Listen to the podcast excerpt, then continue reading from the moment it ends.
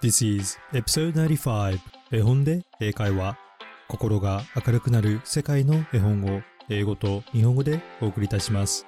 Let's read!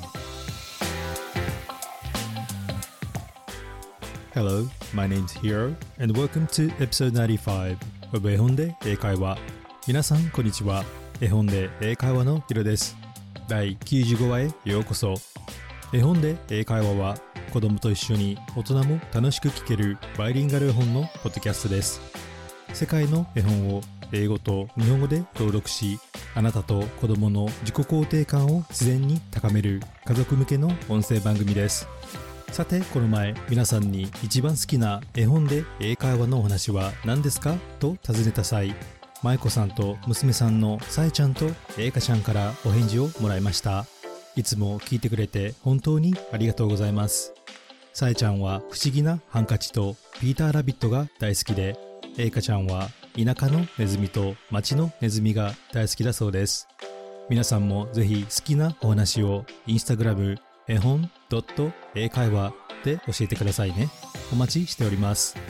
そしてそんな今週はピーターラビットシリーズ第4弾 The Tale of Jemima Puddle Duck アヒルのジェマイマのお話を皆さんにご紹介したいと思います。アヒルのジェマイマは自分が産んだ卵を返したくてたまりません。でも牧場の奥さんは卵をいつも取り上げてしまいます。そんなある日ジマイマは上品だけどどこか少し怪しい狐と森で出会います。さて彼女は無事に卵を産んで返せるのでしょうか？どうぞお楽しみください。So let's get it started.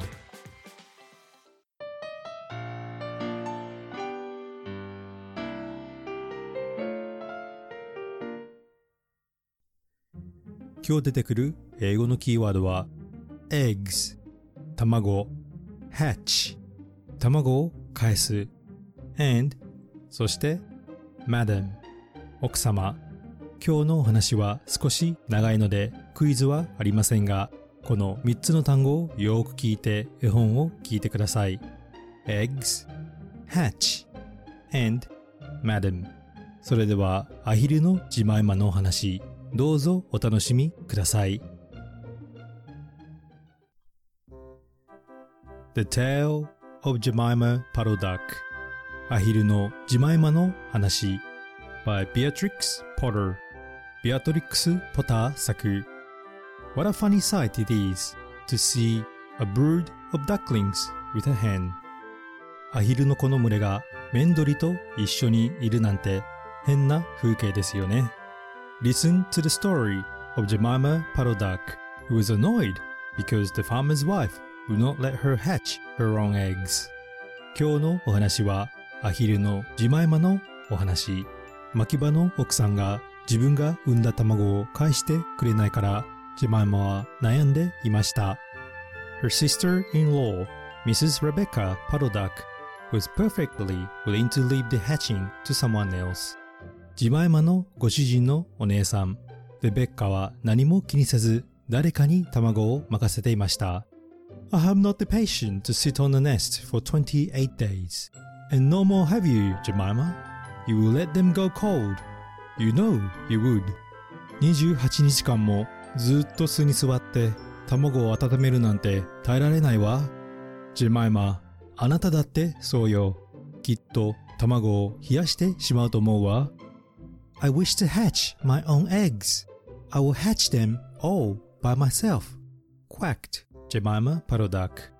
私は自分の卵を返したいの。自分で産んで返すのよ。ガーガーとジマイマは泣きました。She tried to hide her eggs, but they were always found and carried off.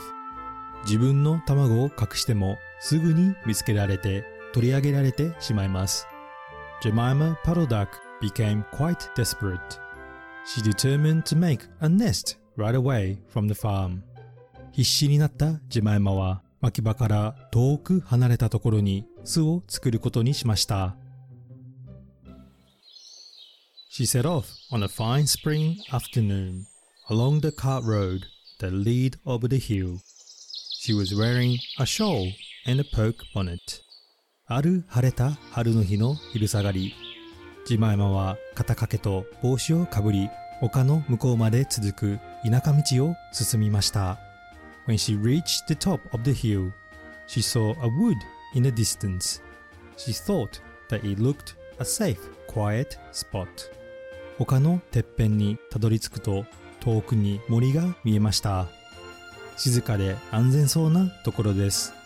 Jemima Puddle Duck was not much in the habit of flying. She ran downhill a few yards, flapping her shawl, and then she jumped off into the air. ジマイマはあまり空を飛ぶことがありませんでしたが、パタパタと肩掛けをなびかせながら丘を少し駆け下り飛び上がりました。She flew beautifully when she had got a good start. 綺麗に飛び上がりました。She skimmed along over the treetops until she saw an open place in the middle of the wood where the trees and brushwood had been cleared. 木の上をスレスレに飛んでいると森の真ん中あたりに切り開かれたところが見えました。木や藪もありません。Jemima alighted rather heavily and began to waddle about in search of a convenient dry nesting place.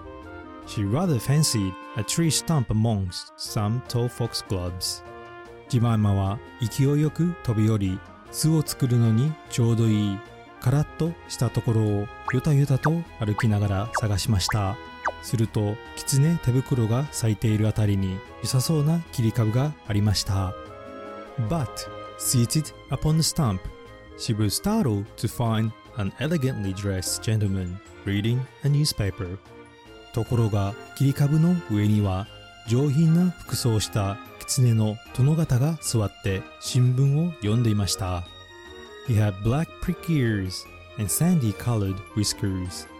その狐はとんがりした耳に砂色のひげをしていました。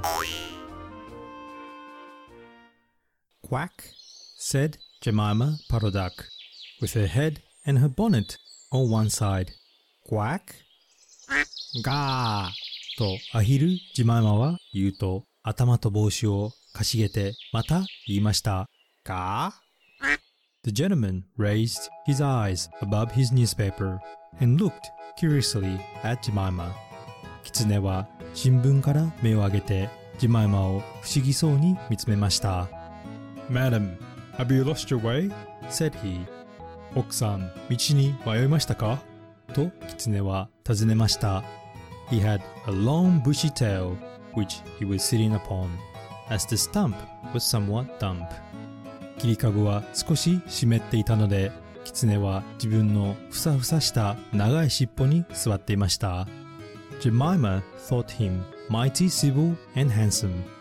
She explained that she had not lost her way, but she was trying to find a convenient dry nesting place. ジェマイマは狐がとても行儀のいいハンサムな人だと思いました。そして自分は迷子ではなく卵を返すのにちょうどいいカラッとしたところを探していたことを説明しました。Ah, is that so? Indeed, said the gentleman with sandy whiskers, looking curiously at Jemima. He folded up the newspaper and put it in his coat tail pocket. ああ、なるほど。そうでしたか。と砂色のひげをした狐は興味深くジェマイマを見つめ新聞を折りポケットに入れました。ジェマイマ complained of the superfluous hen. ジェマイマはメンドリが邪魔者だと愚痴を言うと Indeed, how interesting. I wish I could meet with that fowl. I would teach it to mind its own business. そうですとも。それは興味深い話ですな。その鶏にお会いしたいものです。一度身の程を思い知らせてやりましょう。But as to a nest, there is no difficulty. I have a sackful of feather in my woodshed. 卵を返すための巣は問題ありません。巻き小屋に羽がたくさんありますから。No, my dear madam, You'll be in nobody's way. You may sit there as long as you like, said the bushy long tail gentleman. もちろん邪魔なんてありませんので、好きなだけ座ってお使いください、奥様。とふわふわの尻尾をした狐が言いました He led the way to very retired, dismal looking house amongst the foxgloves そして狐は狐手袋がたくさん生えたところにあるくたびれた小屋へとジマイマを案内しました It was built of wood and hay and there were two broken buckets one on top of another by way of a chimney その小屋は薪と干し草でできていましたそしてバケツが2つ壊れていて煙突代わりに縦に重ねられています This is my summer residence You will not find my earth, my winter house so convenient ここは私の夏の別荘でしてあいや冬の家ですえいかがでしょうかと狐が熱くもてなししました There was a tumble down shed at the back of the house, made of old soap boxes. The gentleman opened the door and showed Jemima in. 小屋の裏には木箱でできた荒れ果てた物置場があり、狐はドアを開けてジマイマをそこへ案内しました。The shed was almost quite full of feathers. It was almost suffocating, but it was comfortable and very soft. 物置場は羽でぎっしり詰まっており息苦しくなるほどありましたでも羽は気持ちよくてふわふわです Jemima Paddle Duck was rather surprised to find such a vast quantity of feathers but it was very comfortable and she made a nest without any trouble at all たくさんの羽を目の当たりにしたジマイマは少しびっくりしましたが気持ちが良かったので手間取ることなく巣を作り卵を産みました When she came out, the sandy whiskered gentleman was sitting on a log reading the newspaper. At least he had it spread out, but he was looking over the top of it.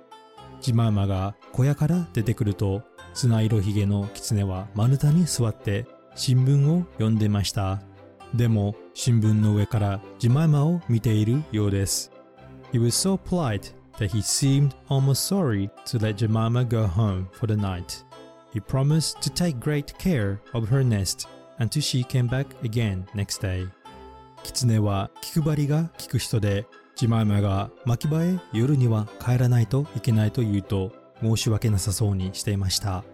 狐は次の日まで巣と卵をしっかり見張っておくと約束しました。He said he loves eggs and ducklings. He should be proud to see a fine nestful in his woodshed. 狐は卵とアヒルの子が大好きで彼の小屋で卵を産んでもらえるなんて喜ばしいことだと言いました。Jemima Puddle Duck came every afternoon. She laid nine eggs in the nest. They were greeny white and very large. アヒルのジマイマは毎日昼過ぎにやってきました。全部で9個の卵を産みました。緑っぽい白色の大きな卵です。The fox gentleman admired them immensely. He used to turn them over and count them when Jemima was not there. 狐は卵に大変興味を持っていました。ジマイマがいない時は卵をひっくり返して数えました。At last, Jemima told him that she intended to begin to sit next day. やがてジマイマは明日から巣で卵を温め出すつもりだと狐に言いました。And I'll bring a bag of corn with me so that I need never leave my nest until the eggs are hatched. They might catch cold, said the conscientious Jemima. じゃあ小麦を一袋持ってくるわ。その場から動けないじゃない。そうしないと卵は冷えてしまうわ。と注意深くジマイマが言いました。Madam, I beg you not to trouble yourself with a bag. I will provide oat. But before you commence your tedious sitting, I intend to give you a treat. Let us have a dinner party all to ourselves. 奥さん、わざわざ袋を持ってくる必要なんてありませんよ。私が麦を差し上げます。でも奥さんが卵を温め始める前にちょっとしたごちそうをお出ししましょう。さあ、二人でお食事会です。May I ask you to bring up some herbs from the farm garden to make a savory omelette. Sage and thyme, and mint and two onions and some parsley. I will provide lard for the stuff. Lard for the omelette, said the hospital gentleman with sandy whiskers. では、美味しいオムレツを作るのに、巻き場からいくつか薬草を積んできてくれますかセージとタイム、ミントに玉ねぎを2つ、そしてパセリをいくつかお願いします。私は丸焼き。あ、いや、オムレツに使うラードを用意しましょう。とおもてなしが上手な砂色ひげの狐が言いました。Jemima Padodak was a simpleton. Not even the mention of sage and onions made her suspicious. She went round the farm garden, nibbling off snippets of all the different sorts of herbs that are used for stuffing roast duck. 間抜けなアヒルのジマイマは何も疑わず牧場の庭をぐるぐる回りアヒルの丸焼きに使われる様々な薬草をくちばしで集めました。And she waddled into the kitchen and got two onions out of a basket. そしてよたよたと歩き台所に入ってバスケットから玉ねぎを2つ取りました。The collie dog, Kep, met her coming out. What are you doing with those onions? Where do you go every afternoon by yourself, Jemima Puddle Duck? ちょうど台所から出るとばったりコリー犬のケップに出くわしました。ジェマイマ、その玉ねぎをどうするんだいそれにいつも午後になると一人でどこに行ってるんだい Jemima was rather in awe of the collie. She told him the whole story. ジマイマはコリー犬のケップが少し怖かったので全てを話しました。The collie listened with his wise head on one side. He grinned when she described the polite gentleman with sandy whiskers. ケップは賢い頭を傾けながらジマイマの話を聞きました。行儀のいい砂色ひげの狐の話を聞くと、ケップはにやりと笑いました。He asked several questions about the wood and about the exact position of the house and shed. ケップは森のこと、そして小屋の場所について詳しく聞きました。Then he went out and trot down the village. He went to look for two foxhound puppies who were out at walk with the butcher. その後、ケップは村の方へ駆け足で向かいました。そして狐狩りをする2匹の子犬たちを探すとちょうど肉屋と一緒に散歩をしていました。Jemima Puddleduck went up the cart road for the last time on a sunny afternoon. She was rather burdened with bunches of herbs and two onions in a bag. アヒル・ジマイマはお日様が照らす昼下がりに最後となる田舎道を進んでいました。たくさんの薬草と玉ねぎを2つ袋に入れて運ぶのは大変でした。She flew over the wood and alighted opposite the house of the bushy long-tailed gentleman. ジマイマは森の上を飛び、ふさふさの尻尾をした狐の家の反対側に飛び降りました。He was sitting on a log. He sniffed the air and kept glancing uneasily around the wood. When Jemima alighted, he quite jumped. 狐は丸太に腰をかけてクンクンと空気を嗅ぎながらそわそわして森のあたりを見つめていましたジェマイマが飛び降りるとびっくりしました Come into the house as soon as you have looked at your eggs. Give me the herbs for the omelette. Be sharp. 卵を確認したらすぐ小屋の方へ来てくれ。さあ、もたもたせずにオムレツに使う薬草も早く渡してくれ。He was rather abrupt. Jemima Puddleduck had never heard him speak like that.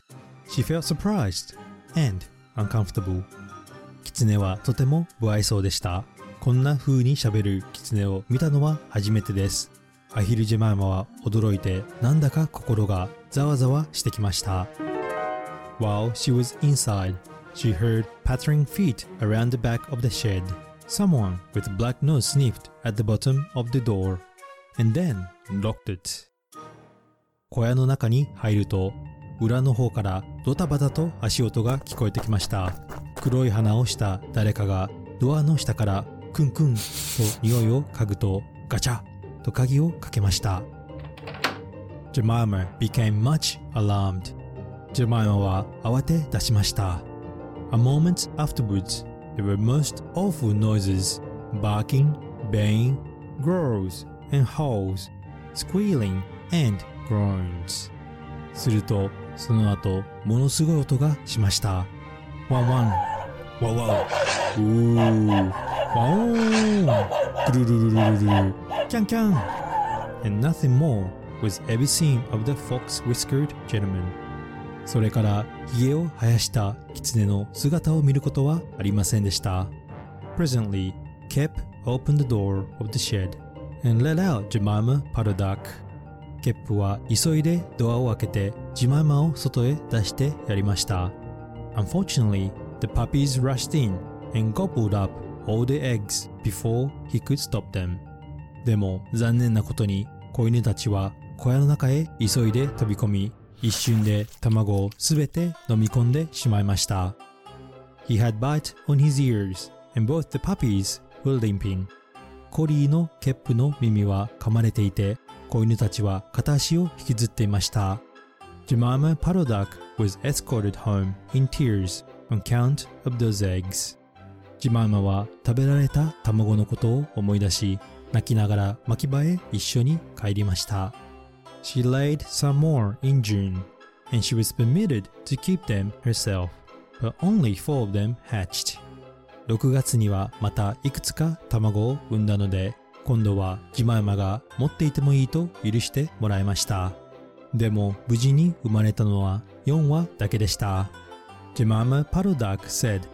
that it was because of her nerves, but she had always been a bad sitter. ジマイマによると緊張してうまく卵を温められなかったそうですが、実はそもそも卵を温めるのが下手だけだったそうです。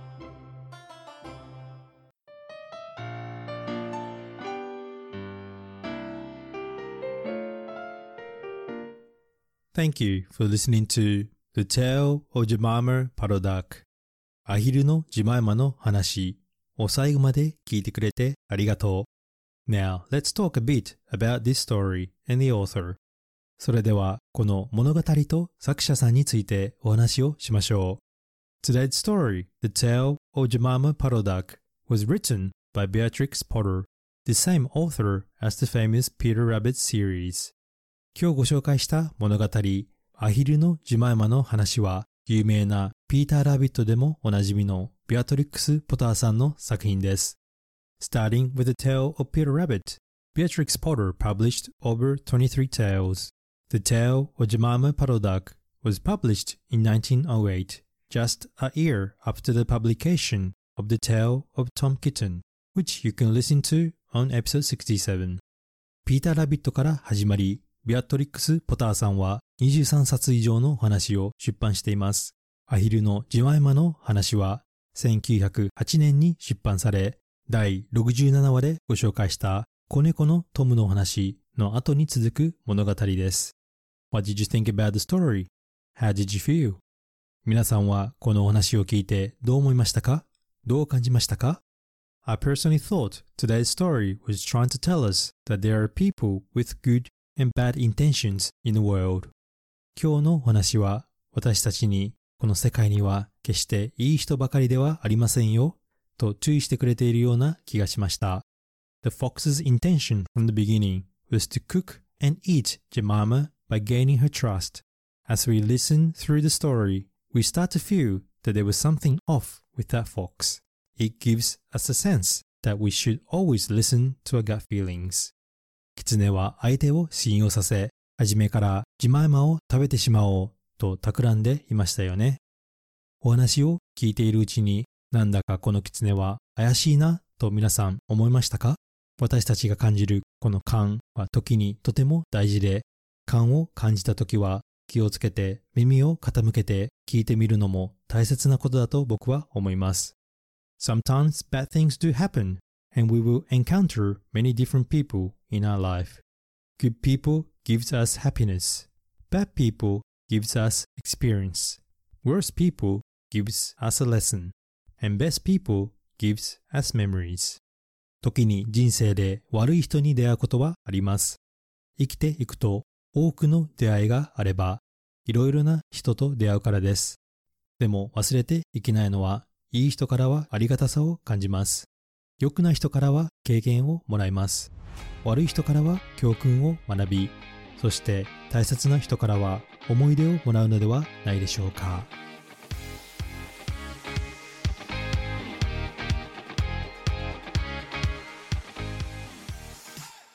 Hi everybody, I hope you enjoy listening to the story. The Tale of Jemima Paddle Duck アヒルのジマイマの話いかがでしたでしょうか聞きたい物語、コメントなどがあればぜひインスタグラムの絵本英会話でお願いいたします。これからも世界の絵本を英語と日本語でお伝えしますので Apple Podcast、Amazon Music または Spotify でフォローをお願いいたします。心が明るくなる英語が楽しくなるポッドキャストを目指して頑張っていきます。これからも応援お願いします。Thank you for listening. And I hope to see you at the next episode. Bye!